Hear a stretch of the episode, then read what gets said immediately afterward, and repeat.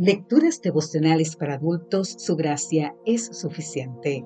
Cortesía del Departamento de Comunicaciones de la Iglesia Dentista del Séptimo Día Gascue en Santo Domingo, capital de la República Dominicana. En la voz de Sarat Arias. Hoy, 18 de mayo, de carpa a edificio. Segunda de Corintios capítulo 5 versículo 1 nos dice, Sabemos que si nuestra morada terrestre este tabernáculo se deshace, tenemos de Dios un edificio, una casa no hecha por manos, eterna en los cielos. En 2 de Corintios capítulo 5, el apóstol Pablo reafirma la certeza de la gloria inmortal, dejando eso, si bien claro, que todos compareceremos ante el tribunal divino. Por su parte, también afirma que trabaja para Dios con celo y compromiso, y que no tiene la mínima intención de jactarse con el trabajo que hace. De esta manera, Pablo se esfuerza por cumplir la misión que Dios le dio y para vivir en paz con su propia conciencia. El apóstol destaca una enseñanza muy preciosa. La muerte de Cristo en nuestro favor debe producir en nosotros una respuesta de compromiso y lealtad a Él y llevarnos de una existencia egoísta y centrada en nosotros mismos a vivir para seguir la voluntad de Dios. Sí, quien aceptó a Cristo es una nueva criatura. Necesariamente abandonará la vieja vida de pecado y pasará a vivir la luz del Evangelio.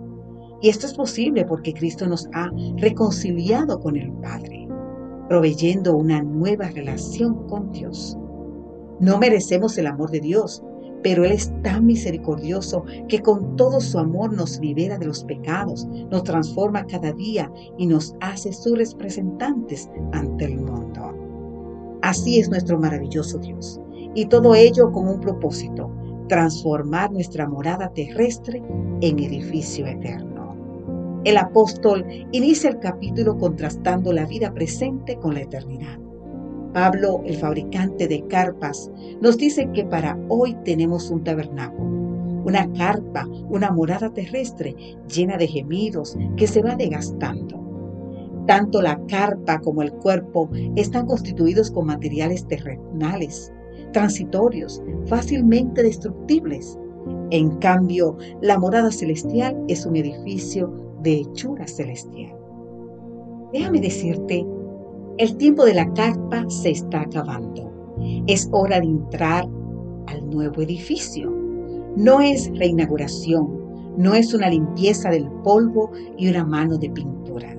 No es una carpa reformada, es una vida restaurada. No será una carpa disfrazada, es la vida recuperada. El maestro constructor hace nueva todas las cosas, nuevo vigor, nuevas fuerzas, nueva vida. Ahora bien, querida amiga, querido amigo, ¿qué tú quieres? ¿Carpa o edificio? ¿Sabes algo? Te toca decidir hoy. Que Dios te bendiga. No sé tú, pero yo quiero edificio. Amén.